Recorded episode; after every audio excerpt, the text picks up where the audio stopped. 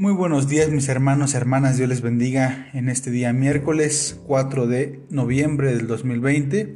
Dios sea con ustedes y con su familia. Esperando se encuentren muy bien, vamos a dar lectura al salmo correspondiente a este día. Salmo número 65 que titula Dios es digno de alabanza, en esta versión la palabra de Dios para todos. Dios de Sión, tú mereces que te rindamos alabanza y que cumplamos lo que te prometimos. Tú escuchas las oraciones, todo el mundo acude a ti. Cuando ya no soportamos nuestra culpa, tú perdonas nuestros pecados. Afortunado los que tú elegiste para acercarse a ti y vivir a tu lado, en tu templo santo. Tenemos todo el bien que necesitamos. Dios mío, porque eres justo, contestas nuestras oraciones con hechos asombrosos y nos ayudas con tu inmenso poder Gente de las partes más lejanas del mundo confían en ti. Tú sostienes las montañas, vemos tu poder y fortaleza. Calmas la turbulencia de los mares y los disturbios de las naciones. La gente de todo el mundo, de norte a sur y de oriente a occidente, se maravillan con tus obras. Tú cuidas la tierra y la riegas, llevas agua a los ríos y mares, y haces crecer los trigales.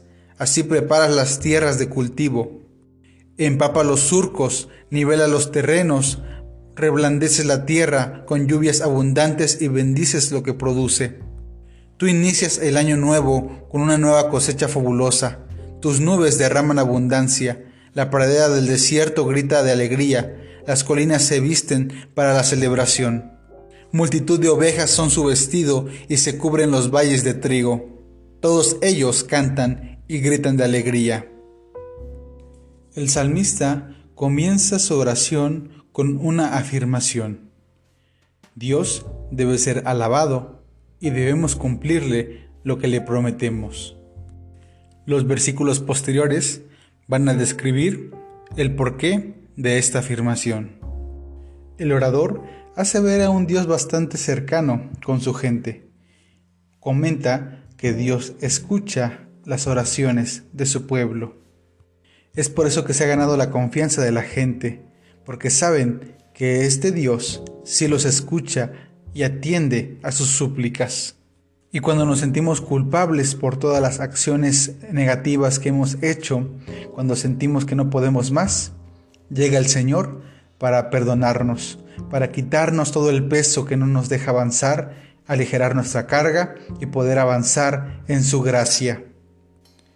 Más adelante, el orador vuelve a comentar que Dios sí contesta las oraciones y contesta con hechos bastante asombrosos, con milagros, con señales del reino en esta tierra. Es este mismo Dios que ordena el cosmos, que sostiene las montañas, que le da sentido a la vida. Es este Dios también el que sostiene la agricultura, el que está de la mano con el agricultor que va arando la tierra, que va sembrando la semilla, que va regando la parcela y que va bendiciendo el fruto de este trabajo. Es este Dios que bendice en medio de la dificultad, en medio de la escasez. El Dios del que habla el salmista es el mismo que da un nuevo año todos los días. Y nos recuerda el salmista que este Dios es el Dios liberador de los oprimidos, Señor de la creación y sobre todo también de la historia. Hoy entendemos que el Señor de la naturaleza, de la cosecha, de la tierra, de la historia, se ocupa también de nuestras historias.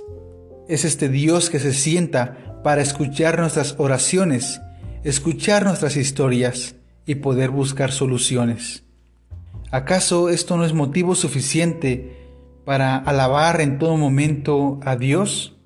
¿Acaso no es motivo suficiente para que nosotros como su pueblo le cumplamos todo lo que le hemos prometido? ¿Cuántas veces en Año Nuevo hemos prometido a Dios que vamos a cambiar?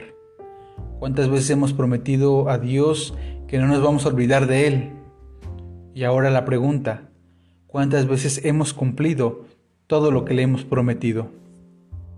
Hermano, hermana, que tu vida sea una alabanza a Dios.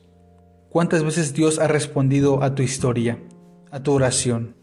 ¿Cuántas veces Dios ha traído bendición a tu vida y a tu familia?